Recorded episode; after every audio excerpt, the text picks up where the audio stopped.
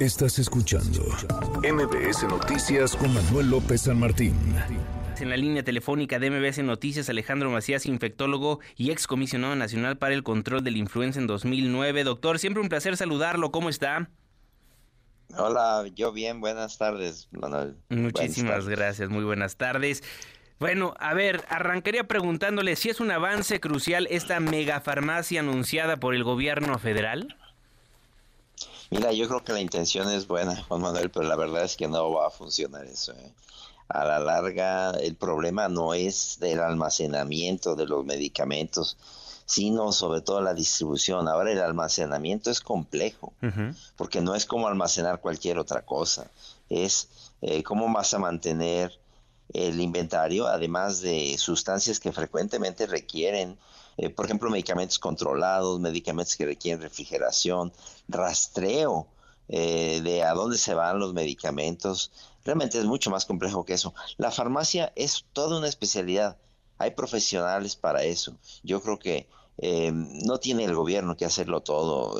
O sea, eso ya es el que el que el gobierno esté dando los medicamentos es inclusive algo obsoleto, puesto que los, eso debía dejarse a los profesionales en farmacia. ¿Saldría más caro concentrar los medicamentos en un solo lugar?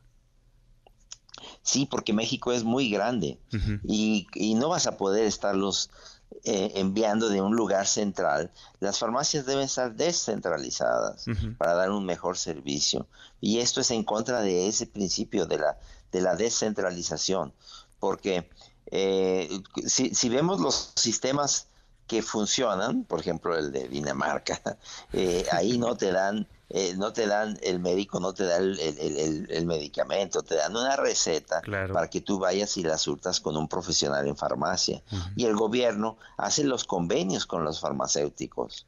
Y ellos se encargan de tener todo y tener la disponibilidad y el abasto, porque es una especialidad, es una profesión, es una manera, digamos, eh, eh, moderna de hacer las cosas. Los sistemas centralizados son, ya, están superados. Y con desabasto de medicamentos que hemos vivido a lo largo de los últimos años, una farmacia, una mega farmacia en un solo lugar, también se antoja complicado de que llegue a funcionar. Sí, y además eh, algunos medicamentos se requieren de ya. o sea, eh, no es que, por ejemplo, si falta un medicamento lo pidas y te vaya a llegar en un día o dos después. Eh, en ese caso pueden inclusive dejar de ser de utilidad. Em, esa, centralización va a incrementar los tiempos de traslado seguramente. Imagínate del, del centro de la Ciudad de México a Baja California, por ejemplo, y no puede estar yendo un, un, avión o un helicóptero a llevar dos o tres cajas de un medicamento. Y estaría complejo también por la cadena de frío, ¿no? Hay muchas inyecciones, por ejemplo, que necesitan estar en frío y trasladarlas de un lugar a otro, poniendo su mismo ejemplo de Baja California al centro del país y que tiene que llegar en 48 horas o antes, que es lo que estima el Ejecutivo Federal o su gobierno, pues también hace las cosas un poquito más complejas. Sí, es muy complejo. Fíjate, por ejemplo, uno de los medicamentos que se usan mucho, que es la insulina, algunas de ellas necesitan una cadena de frío. Entonces, es muy complejo. Otra cosa es que en las farmacias eh, se reciben los medicamentos, digamos, en una central de farmacia y tiene que, todos los medicamentos tienen que tener un rastreo. ¿Qué lote llegó? ¿A dónde se fue? Eh, ¿En qué tienda se distribuyó? ¿Verdad? Para que si hay cualquier problema, pues tenga eso precisamente el rastreo. Entonces, el, llevar el inventario de los almacenes y el rastreo de los medicamentos es algo muy complejo.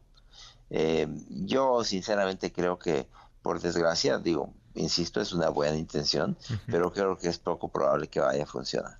O sea, una buena idea en papel, pero poco realizable en un país tan grande como México, ¿no? Si fuéramos Cuba, algo más chiquito, pues bueno, pues ya se entendería más. A lo mejor, digo, eh, además la gente ya busca la inmediatez. Fíjate claro. por ejemplo, si, si, si nos enfrentamos a la realidad, en, y de acuerdo con los últimos eh, reportes eh, hechos en México, ya el 50% de la gente acude a consulta no al Seguro Social o al ISTE, acuden a farmacias en donde les dan los medicamentos, ¿verdad? Y esas farmacias están ya prácticamente en todas las zonas urbanas de México. tendría, creo que el gobierno, eh, incluir a, las, a los esfuerzos públicos y privados para hacer convenios precisamente con esas cadenas que tienen toda la logística, que son profesionales en eso, para que ellos se encarguen de eso. El gobierno no tiene por qué hacerlo todo. El gobierno no va a hacer eso bien, no, no sabe hacerlo. Ahora, doctor, me llamaba mucho la atención que daba el ejemplo de Dinamarca, entonces, más que parecernos más al sistema de salud de Dinamarca, nos estamos alejando. Sí, es, nos estamos alejando porque, de hecho, este sistema centralizado eh, no ha funcionado, no hay ninguna antecedente de que algo así funcione. Entonces, creo que, por desgracia, otra vez, más allá de las intenciones, va a ser una iniciativa que difícilmente va a funcionar a través de los años. Bueno, pues ahí el tema de la megafarmacia. Aprovechando que lo tengo en la línea telefónica, doctor Alejandro Macías, la variante Pirola J1 JN1 eh, es muy riesgosa, ¿no? En plataformas digitales ya sabe cómo funcionan las cosas, hay un montón de desinformación. Se lo pregunto a un experto. Sí, mira, no, no da enfermedad más grave, ¿eh?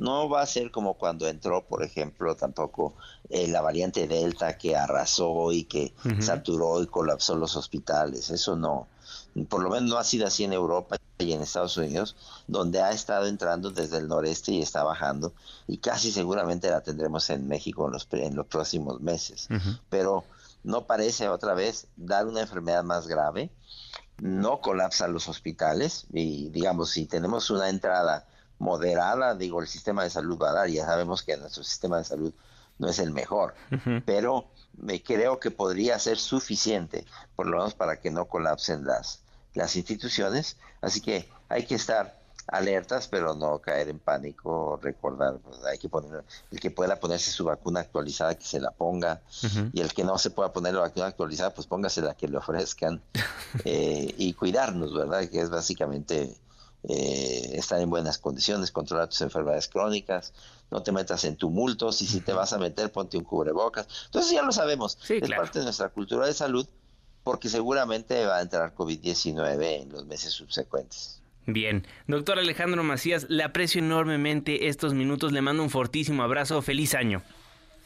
Sí, Javier, cuídense. Gusto estar con su auditorio. Muchísimas gracias. Es el doctor Macías, Alejandro Macías, infectólogo y excomisionado nacional para el control de la influenza en 2019 en MBC Noticias 102.5.